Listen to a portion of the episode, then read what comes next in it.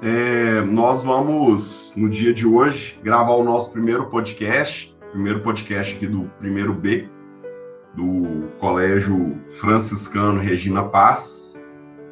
É, os nossos alunos vão apresentar é, dois autores da sociologia, dois clássicos da sociologia. A gente vai iniciar com Emily Durkheim e, posteriormente, Max Weber.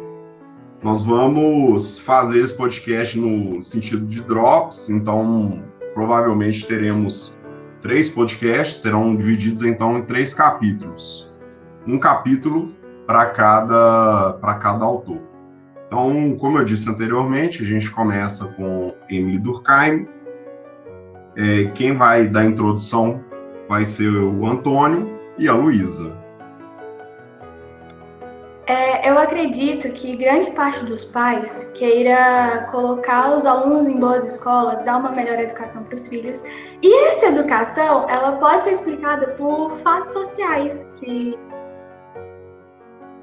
Nossa, real. Assim, os fatos sociais são parte dos estudos de Durkheim em relação à sociologia e ele acreditava que as, que as escolas eram os ambientes dos fatos sociais. Nas escolas, é, os alunos aprendem valores para se tornarem cidadãos. Na escola você aprende a ser educado, a não interromper o outro, a respeitar uma hierarquia entre aluno e professor. Então, Durkheim, estudando a sociedade, acreditou que a escola era o ambiente onde o indivíduo se tornava um cidadão. Né? E a gente pode pensar, a partir desse princípio também, que se você for considerar a sociedade, Durkheim considerava como um organismo.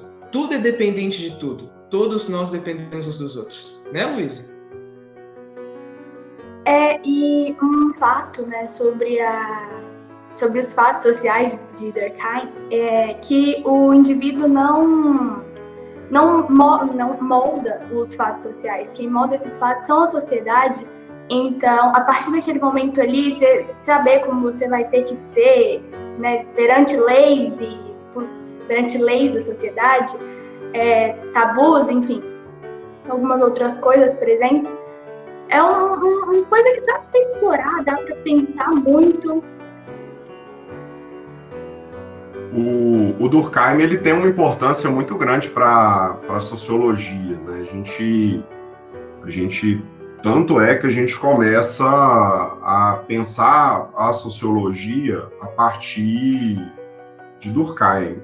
Então, quando a gente começa a perceber essa, essa relação, a gente começa a entender o motivo é, que leva ao, ao estudo da, da, sociologia, inclusive a sociologia como, como disciplina.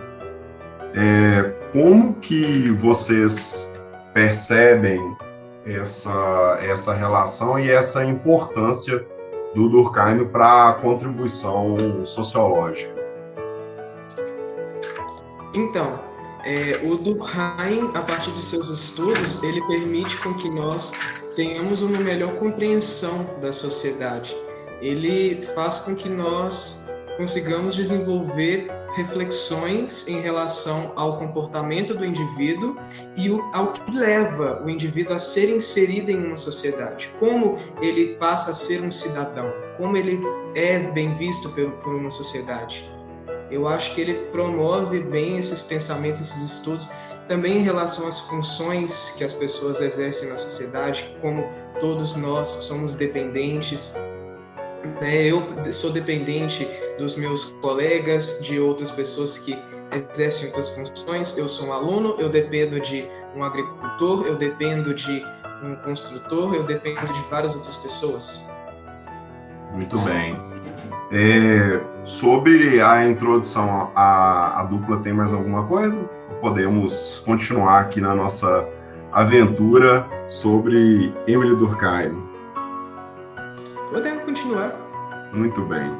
Então, quem, quem vai dizer para a gente o objetivo do estudo do Durkheim, né? O Durkheim ele tem um, um senso de objetivo muito forte, até mesmo porque a gente vai perceber que é, o Durkheim buscou é, o objetivo de estudo dele nas, nas outras ciências, né, como a química, como a matemática, como a física, e através, então, das, das experimentações.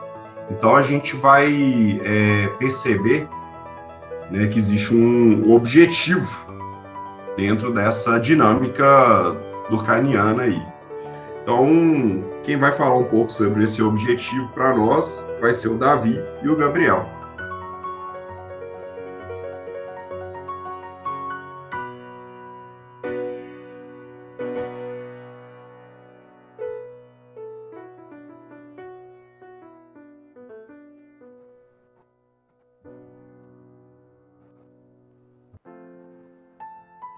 Eu acho que os dois estão com algum probleminha técnico aqui. Vamos dar mais um pouco de, de, de tempo, mas a gente vai começar então com o Davi falando a respeito então sobre a questão do objetivo de Durkheim para a sociologia.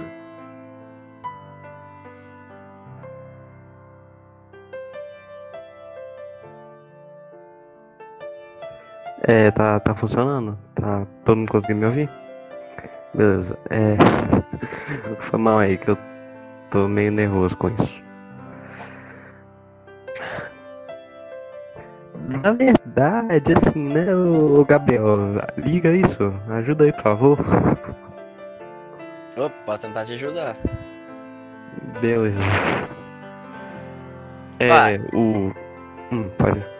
Não, é porque pelo que eu tinha olhado, é, a objetividade científica tem como objetivo, tipo, buscar realmente a verdade. Então, tipo, você buscar sempre é, novos métodos, sempre estar tá revisando isso, por causa que a sociedade ela se renova sempre e as coisas também podem mudar de ponto de vista. Tanto que, por exemplo, antigamente, é, acreditava que a Terra era plana. Eles tinham certeza que, isso era, que a Terra era plana. Mas, hoje em dia, já se provou que não é mais. Sim. Então, a objetividade, ela está relacionada com o tipo de estudo, não é isso? Tipo Exatamente. de estudo e o tipo de método que o Durkheim ele vai desempenhar na sociedade. É, buscando então um, modelo, né? Então esse modelo, na verdade, ele vai, vai ser vai ser qual tipo de modelo que a gente vai conseguir perceber dentro dessa desse objetivo de método aí?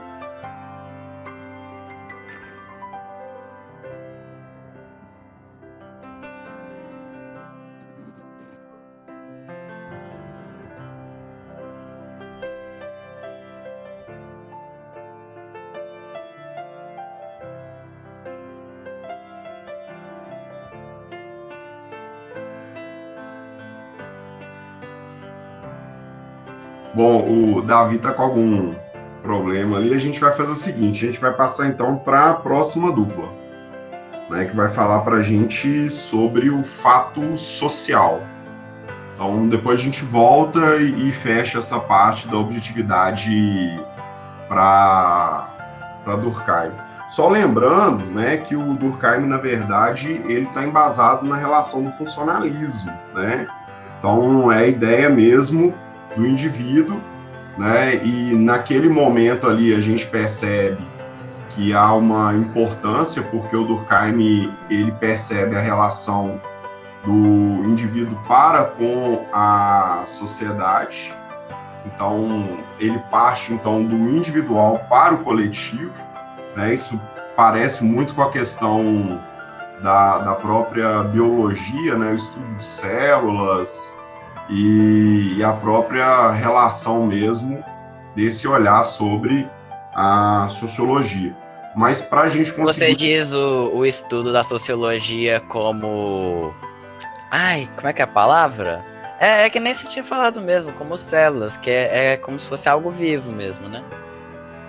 Sim, ele, ele não consegue ver a, a, o modelo de sociedade de outra forma, né? Então, é um ponto aí em que a gente começa a compreender essa, essa relação de objetivo.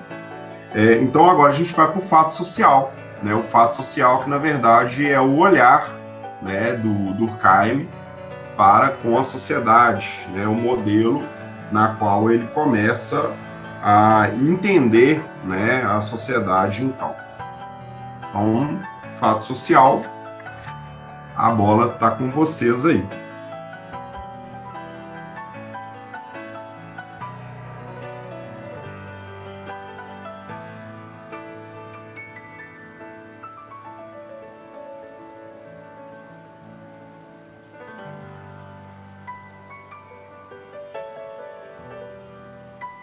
O Emanuel, a gente. Ah, tá. Pode, pode falar, porque a Emanuel abriu o áudio e, eu, e não tava saindo som.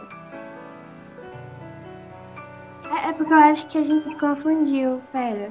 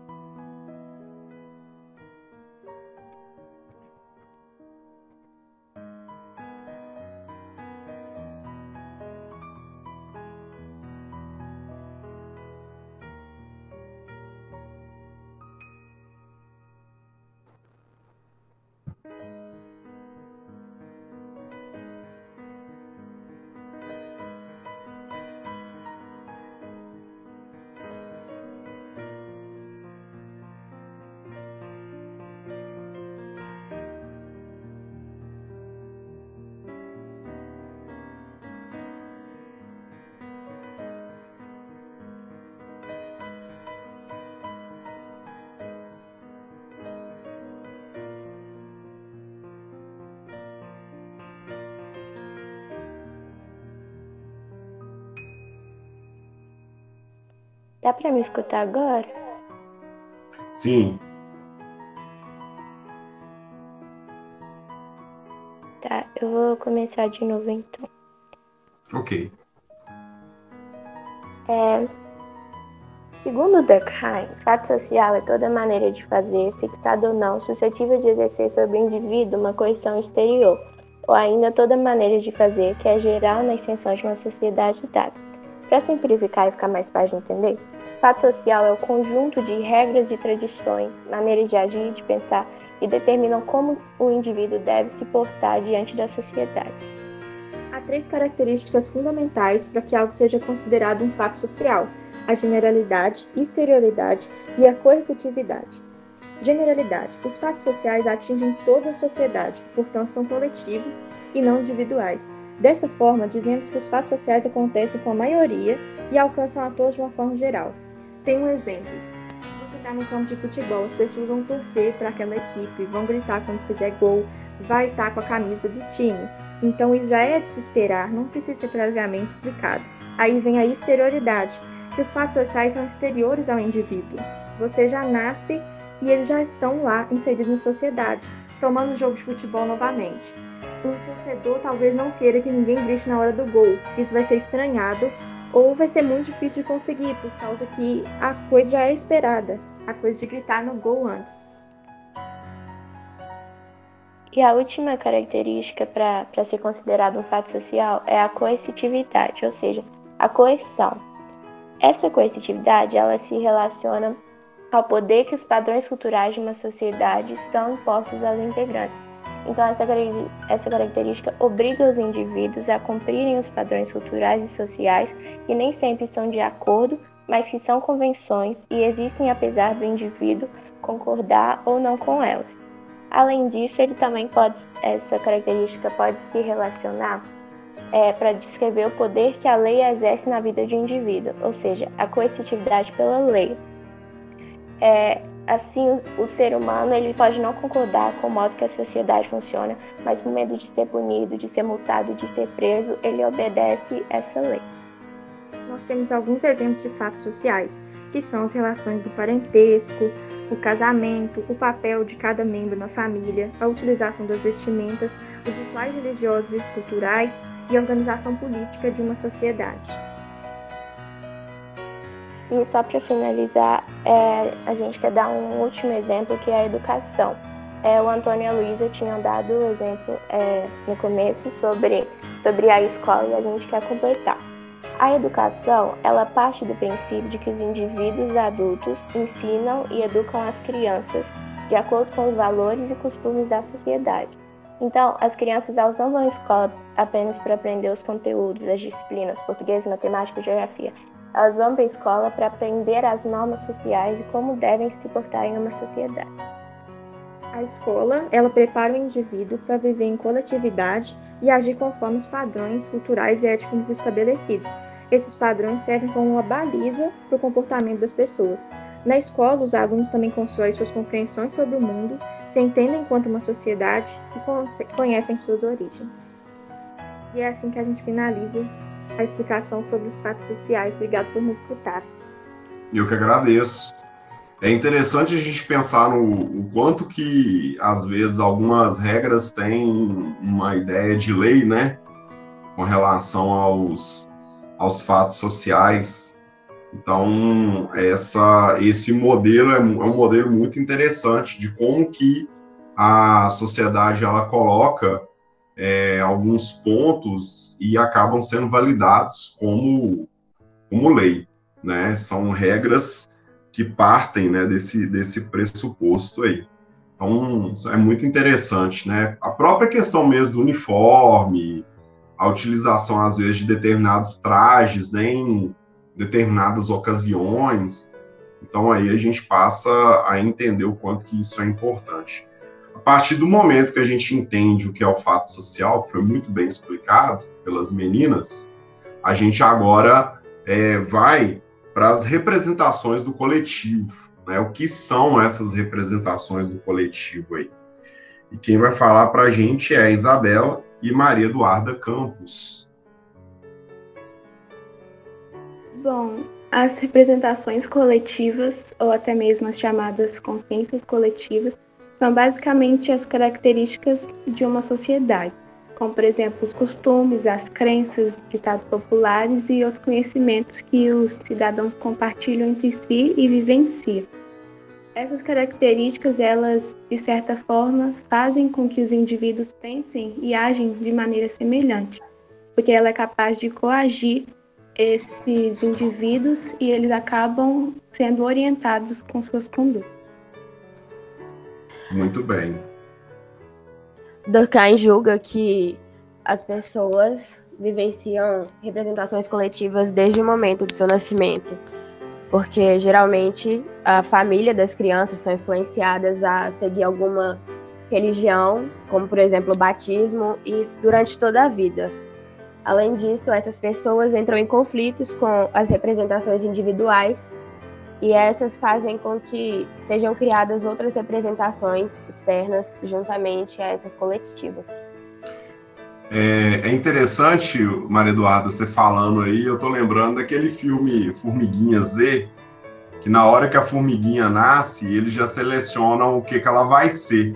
Né? Sim, se ela sim. vai ser operária, se ela vai ser é, uma, uma, formiguinha para poder guardar a, a, organizar. Organizar então é, é, mais ou menos isso né? Essas representações coletivas aí elas já vêm meio que pré pré né? Pré estabelecidas aí para a sociedade né? Sim além de que essas pessoas tendem a seguir o que é meio que escolhido pela, pela maioria, já que quando uma pessoa pensa diferente ou pensa algo que não é bem aceito por essas demais pessoas que seguem a coletividade, essas pessoas já têm assim, meio que como é que eu posso falar? Elas já não são bem recebidas, entendeu? Com esse pensamento contrário a toda a população. Isso mesmo. Então a gente já tem ali um, um modelo que é mais ou menos pré-fabricado, né? Bom, a dupla quer acrescentar mais alguma coisa? A gente separou uns exemplos, mas já foram falados, como o da escola, que a Manu, a Maria Clara, o Antônio e a Luísa colocaram para a gente. Então, acho que é isso mesmo, porque senão fica meio repetitivo. Ok. É, então, a gente já falou um pouco sobre o fato social, representação do coletivo, né? É, e agora a gente vai falar sobre o indivíduo e a sociedade. Qual será a relação, qual será a forma que Durkheim vê entre essa ideia de com essa ideia de formiguinhas, lá ia falar a ideia de formiguinhas aqui, com essa ideia de sociedade, que não deixa de ser, né, que não deve estar correlacionado com a ideia de formiguinhas também, né? É, então, quem vai falar para a gente é a Ana Clara e a Maria Eduarda Souza.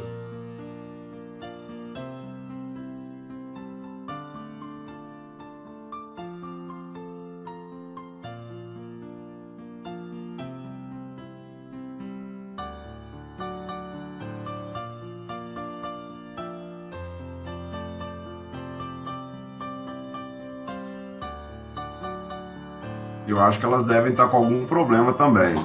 Então, a gente vai saltar a dupla aqui, a gente vai para o indivíduo e sociedade com o Juan e o Pedro. Então, vai falar um pouquinho para a gente aí dessa, dessa questão da, do indivíduo e da sociedade. Palavras é suas, meninos. Beleza. É... É... Vai lá, Pedro. É, boa tarde. É, eu queria. É, minha dupla vai falar sobre o indivíduo e sociedade do Rai. E é o seguinte, para é, do, do Kai, a sociedade prevalece sobre o indivíduo, que tem que seguir é, regras, normas, lei, essas coisas. É igual, tipo, por exemplo, vou dar um exemplo aqui, a, a é, seguir regra não pode furar a fila da, da escola. Ele também fala da questão da, da coesão, que muitas vezes o, antes do, do indivíduo de um indivíduo nascer, eu tenho regras propostas pela sociedade. Agora vou deixar o Juan falar. É, como o Pedro fala, né, tem a coerção e a coesão social, que também fala sobre, que Durkheim também fala sobre indivíduo e sociedade. Com isso, que a coesão ela é uma regra que as pessoas elas se sentem obrigadas, mesmo não sendo regras, e a coerção já é, é imposição do, dessa regra, né? E isso é, Durkheim também ele coloca como o que sobre indivíduo e sociedade, e ele também observa que a divisão social do trabalho era o que mantinha a sociedade unida, criando a espécie de elo, que era conhecido como a solidariedade. E é meio que o seguinte, é, todo mundo precisa todo mundo. Eu sou, por exemplo, o engenheiro precisa do médico, o médico precisa do engenheiro. Muito obrigado. Muito bem. É, o que a gente tem aqui, na verdade, é um modelo de dependência, né? Quando a gente parte para aquele modelo orgânico, celular, de tecido, de construção de, de corpo, esse tipo de coisa, fica muito claro para nós aqui essa, essa ideia né, do, do, do indivíduo e da sociedade. A partir disso, vão surgir modelos, então, de solidariedade, né, o modelo orgânico e o modelo é, mecânico. Quem vai falar para nós sobre, esse, sobre o primeiro modelo, que é a sociedade mecânica, vai ser o Cauê e o José Francisco.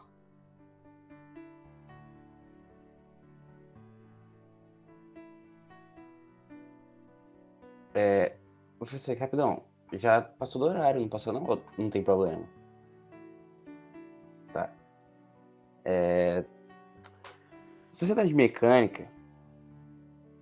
Você vai admitir que eu não sou muito bom com sociologia, mas isso daqui eu entendi que a sociedade mecânica é um conceito onde é, ele via, né, Durkheim via, nós, cada ser da sociedade ele como uma, uma engrenagem numa, numa máquina, né? Porque aí todas trabalham em conjunto para fazer essa máquina rodar. E se uma estragar, todas as outras ficam é, travadas ali e a máquina para, né? Então, basicamente, é basicamente isso que acontece na sociedade mecânica.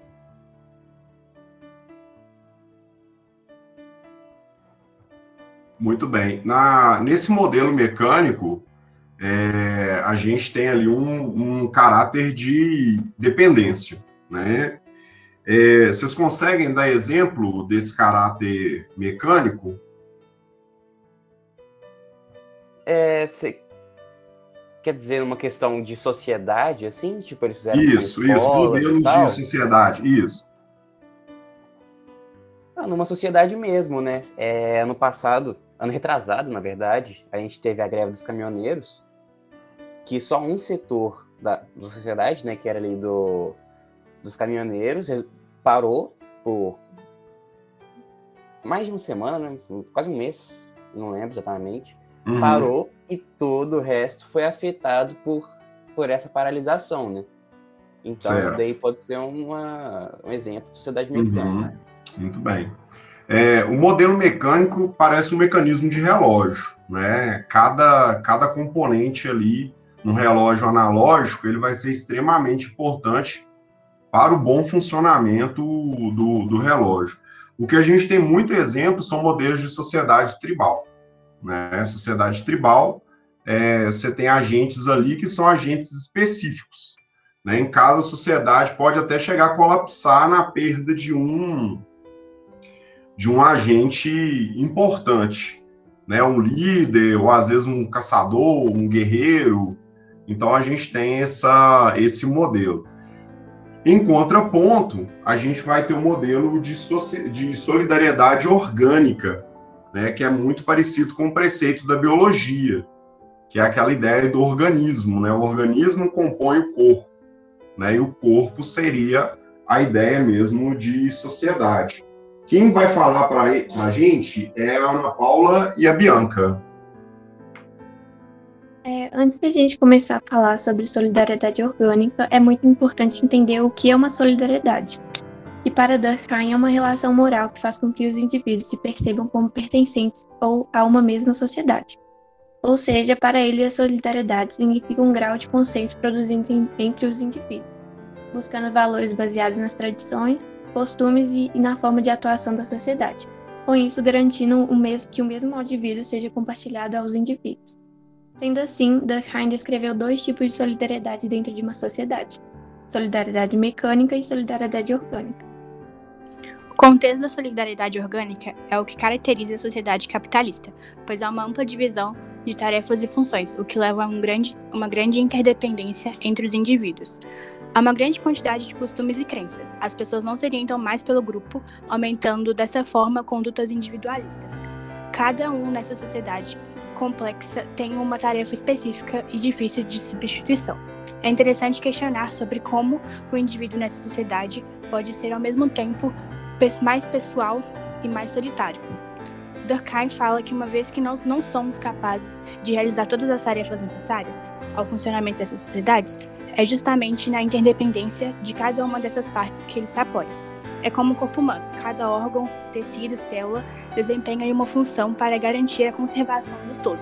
O coração é um excelente bombeador de sangue, porém seria um péssimo filtro sanguíneo caso precisasse substituir os rins em sua função. Por esse motivo, o tipo de coesão social dessas sociedades complexas é chamado de solidariedade orgânica. Ou seja, a solidariedade orgânica é uma consequência das desigualdades sociais, as diferenças que unem uns indivíduos pela troca de favores. Esses membros, então, estão unidos em virtude da divisão social do trabalho.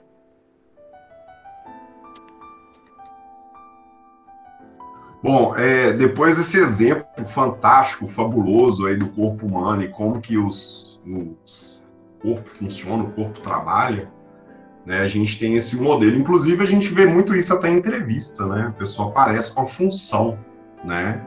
Então, isso, isso auxilia muito. Bom, gente, para finalizar, né, não muito menos importante, o Durkheim lançou um olhar também a um tipo de estudo muito importante, que são os modelos de, de suicídio, né?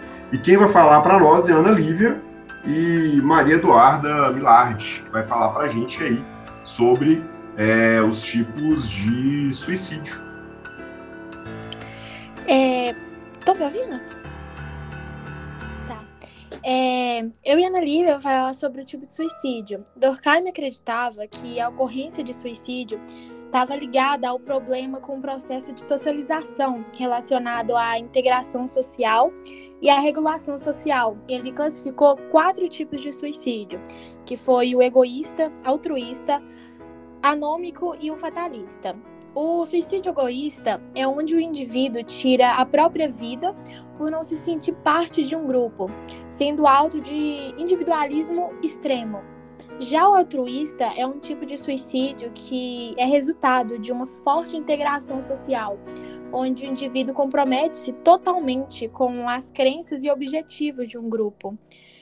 É, um exemplo típico desse, é, desse tipo de suicídio é o caso dos soldados japoneses na Segunda Guerra Mundial, que ficaram conhecidos como os kamikazes. O suicídio anômico, ele é causado por uma supervisão social deficiente. Então, algumas das regulamentações da sociedade deixam de ter poder sobre o indivíduo, levando a tirar sua própria vida. E geralmente isso acontece na fase de crise, muito comum na sociedade moderna. Já o suicídio fatalista é a soma de excessiva supervisão social de indivíduos. O sociólogo ele acreditava que esse tipo de suicídio ocorre quando o indivíduo se sente impotente antes de seu destino ou sociedade, achando melhor, assim, a morte. Fechamos assim com um excelente exemplo de, de tipologia aí, né? É, no mais, eu quero, eu quero agradecer né, a vocês que participaram do, do dessa primeira parte. Né? A gente ainda está faltando mais dois autores aí pela frente. Então, a gente encerra com Durkheim, mas já agradecendo a colaboração né, de, de todos aí pelo empenho, pela, pela forma de falar, então, isso também faz parte para agradecer o nosso primeiro podcast. Então, fica aqui o meu agradecimento e a minha gratidão para com vocês. Muito obrigado.